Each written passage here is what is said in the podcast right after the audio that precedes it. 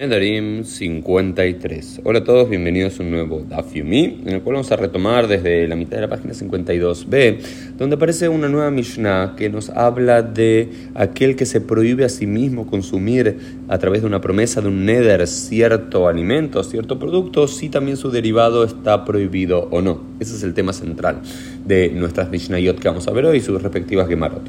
Dice, Anoder anabim mutar, mutar minaseitim mutar. Este es el principio general. Aquel que dice, yo tengo, me prometo a mí, me prohíbo a mí mismo eh, comer eh, uvas, tengo permitido eh, después tomar vino, sin, más allá de que el vino, por supuesto, sea un derivado de las uvas. Y ahí dice, yo prometo no comer aceitunas, uno podría eh, consumir luego aceite de oliva. Este es el principio general, que eh, cuando uno se prohíbe el producto madre, el producto principal, eh, su derivado o alguno de sus derivados estarían permitidos ser consumidos, sin embargo, a nivel raw, como se diría en inglés, digamos simplemente la uva o la aceituna no la podría consumir, pero su aceite o su uva o su vino uno sí lo podría consumir.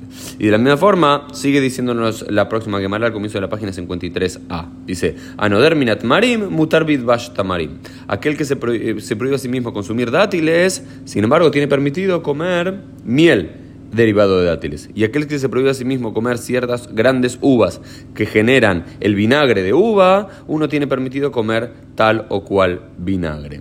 Había un rabino que se llamaba Rabiuda Beteira que dijo, para hablar un poco,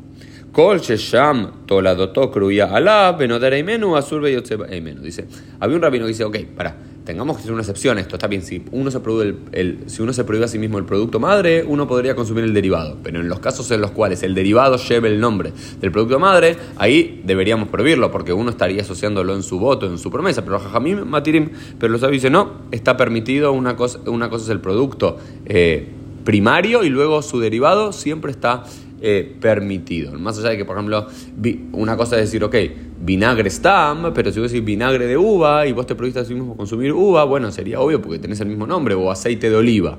Eh, si vos te prohibiste a, ti mismo, bueno, se llama aceite de oliva y deriva de un olivo, de una aceituna. Entonces, pero así no queda la quemará como, eh, la alhaja no queda como rabiduda ben beteira, ¿no es cierto?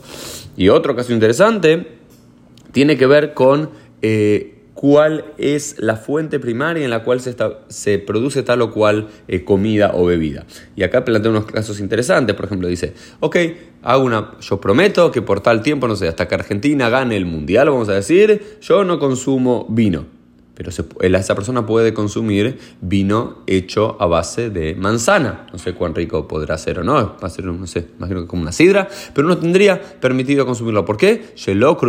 Porque eso no se llama vino. Vino es, todos universalmente sabe que vino es derivado de la uva. Si se genera vino de otra fuente, estaría permitido no entraría dentro de la promesa. Ahora bien, dice, mina shemen, si uno dice, yo me prohíbo a mí mismo consumir cualquier aceite, esto entiende que tiene permitido comer aceite de sésamo, o aceite de canola, pero no puede, no puede comer aceite de oliva. ¿Por cuál? Porque el aceite de oliva era el aceite común y corriente, entonces cuando todo el mundo pensaba en aceite. Pero el pueblo de la Gemara dice, no, no, no, no, no, no están así. En la tierra de Israel aquel que, que, se prohíbe a sí mismo comer aceite tiene permitido comer aceite de sésamo. Pero en Babilonia aquel que se prohíbe a sí mismo eh, consumir aceite tiene eh, permitido comer aceite, eh, consumir aceite de sésamo y tiene tiene prohibido consumir aceite de sésamo y tiene permitido comer aceite de oliva. ¿Por qué? Porque en la tierra de Israel el aceite predominantemente era aceite de oliva y todo el mundo entendía que era eso. En cambio en Babilonia era al revés, que la mayoría del aceite era de sésamo. Entonces todo depende del lugar. Entonces si